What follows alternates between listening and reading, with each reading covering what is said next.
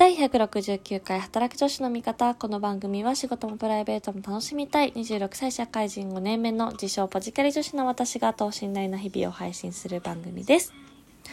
えー、昨日はですね、なんと私初めて BTS のオンラインファンミーティングに参加してきました。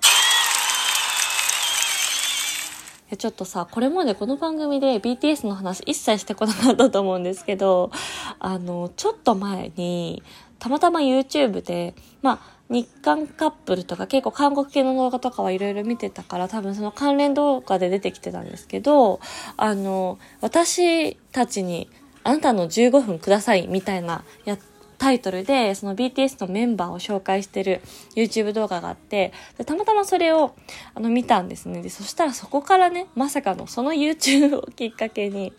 いわゆる沼というものにハマり始めてしまいまして。でもちろん BTS の存在は結構前から多分デビューして、なんかちょくちょくね、話題になってることあったと思うので、もうその存在自体はしてたんですけど、あの、私高校生違う大学生ぐらいの時はエクソが好きでそう結構ねエクソを一時期ハマってなんか YouTube 見たりとか韓国語勉強しようって 思って頑張ってたりしてたんですけどそれからあんまりこう男性女性問わずアイドルグループにはあんまりハマってなかったのね。だから BTS も存在してたけどメンバーの顔と名前が一致するまでは至ってなくてああでもすごいなみたいな。去年のねあんだけダイナマイトも大ブームになってね、ビルボードのアメリカまで、えこう進出していややっぱりすごいなと思いながら別にこうそこまでね正直真剣にあの見てなかったんですけど その YouTube を見てなんかもう魅力的すぎてもちろんこうアーティストとしてのさ歌とか踊りとかのレベルもそうなんですけどなんかこうバラエティでいるあの素の感じというかなんか7人の朗らかな姿に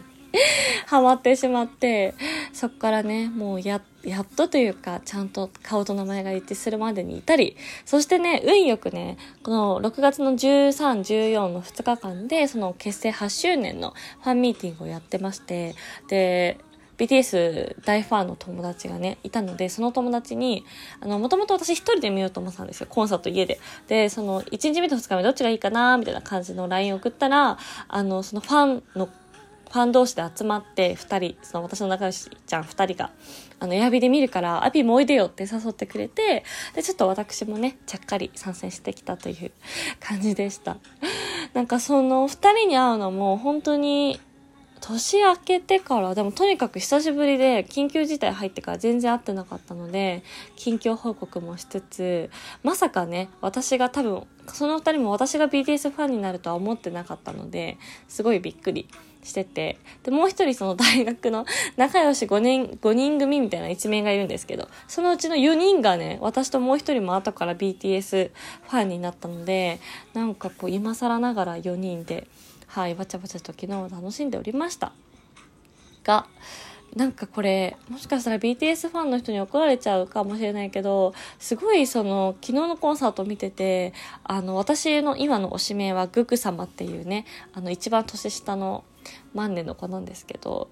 グッグがすごい若い時の松潤に似てて、って思うシーンがいくつかあって、松潤もグループの中では一番年下だし、でもちょっとこう、なんて言うんですかね、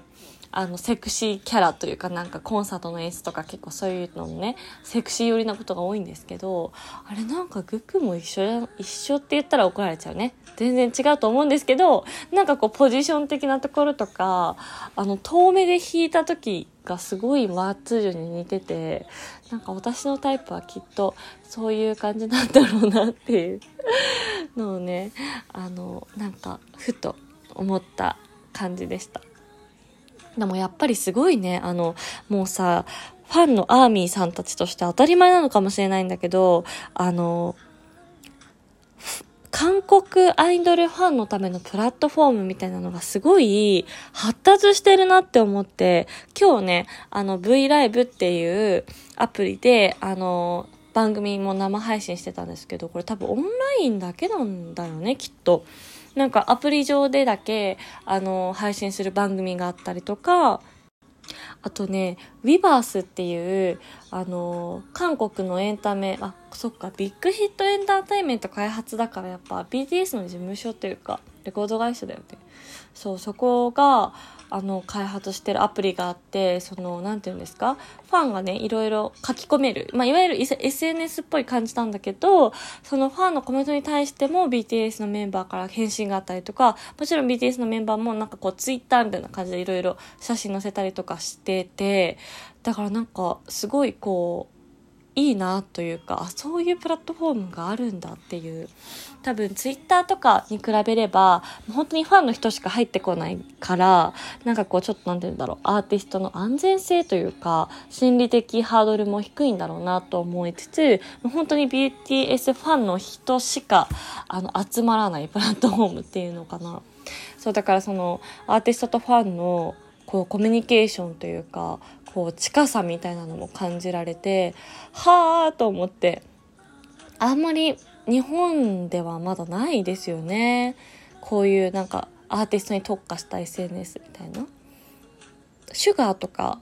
あの、竹、佐藤健とかがさ、電話できるやつとか使ってるけど、結構まだまだ一部なんじゃないかなと思ってて、なので本当にこうファンの人との距離を縮めるための仕掛け作りとか、アプリというかプラットフォームがすごい整ってるなっていうのを、これは私もう昨日と今日知ったんですよ。二つアプリ。そうだからこの2日間ですごいあの感じましたね。勉強になりますね。はい、そんなことを感じていた、えー BTS 日和でした。なので、もう本当にまだ駆け出しというかね、新規ファンみたいな感じなんですが、あの、もうちょっとお休み期間もあるのでね、はい、楽しんでいきたいと思います。はい。で、えーっと、実はですね、私、明日から1泊2日で久しぶりの一人旅に出かけることを決めまして、軽井沢に行ってきたいと思います。もう本当にね、あの、ホテルだけ予約してあって、他はまだ何にも決めてないノープランだし、あの、新幹線のチケットも取ってないので、まあ明日ね、東京駅に行って取ろうと思ってるんですけど、まあそんな、そんなこんなで、結構私いつもある程度こう、ガチガチまではいかないけど、予定割と決めてから旅行行く派なので、こんなに無計画な旅は本当に久しぶりというか初めてなんじゃないかなっていう感じです。しかも国内一人旅が初めてかもしれない。よくよく考えれば。ね本当は旦那さんと一緒に行きたかったんですけどね。もうそんなね、平日のど真ん中に 雪を取ってもらうわけにもいかないので、ちょっと彼のね、お許しをいただいて、一人でデトックスしていきたいと思います。あの、せっかくだから、あの、明日はできれば配信したいなと思ってるので、はい、収録して、皆さんにこの一人旅の様子をまたお届けできればと思っております。えーそして最後に、あの、前回告知した YouTube なんですけど、今日無事にですね、初回のゲスト収録を終えてきました。皆さん、楽しみにしててください。いや、結構、あの、やっぱり長くなっちゃって、30分30分の前編後編で動画2個撮ったんだけど、あのなほさんっていうね、私が新卒で入った会社の先輩で、で、本当にその人からいろんなことを学んでるし、影響も受けてるしっていう、あの、5つ上の女性の先輩なんだけど、もうなんか私としては、もう本当に何？お姉ちゃんみたいな。2個、3個上ぐらいのお姉ちゃんっていう感じで、ずっと仲良くしてもらってる人なので、もう本当にぜひ皆さんにも聞いてほしいです。あの、番組名は変わらず働く女子の味方なんですけど、あの、この今までラジオを聞いてくださった人にこそぜひ聞いてほしいなと思ってるので、あの、どうしてもね、これまでのあの、ラジオトーク起点の収録だと12分間なので、あんまりこう、のんびり話せなくて、とにかくこれを伝えてほしいっていうのをゲストさんに、まあ、事前に打ち合わせして、こう、絞って話してたんですけど、YouTube はね、たっぷり今回1時間話してるので、あの、キャリア感とか20代後半、これからどうしていこうみたいな人にぜひ聞いてほしいなと思います。でもちろん、あの、学生さんでこれから就活しますとか、働くってどんな感じ？みたいな。それこそ私の今26歳とか30歳の女性がどういうモチベーションとかどういう気持ちで普段働いてんだろうとか何考えてんだろうみたいなところは結構今回深掘りできたと思うのでぜひぜひ皆さん楽しみにしててください。できれば今週、遅くても来週中には、はい、リリース予定なので、また動画アップしたらお知らせさせていただきます。ということで、えー、このね、ラジオでも引き続き、えー、番組へのお便りや、えー、感想などなどお待ちしておりますので、お気軽にいただけたら嬉しいです。えー、そしてももちゃん、最後ですね、あの、総選挙最後の最終日も予約投票券1枚いただきまして本当にありがとうございました。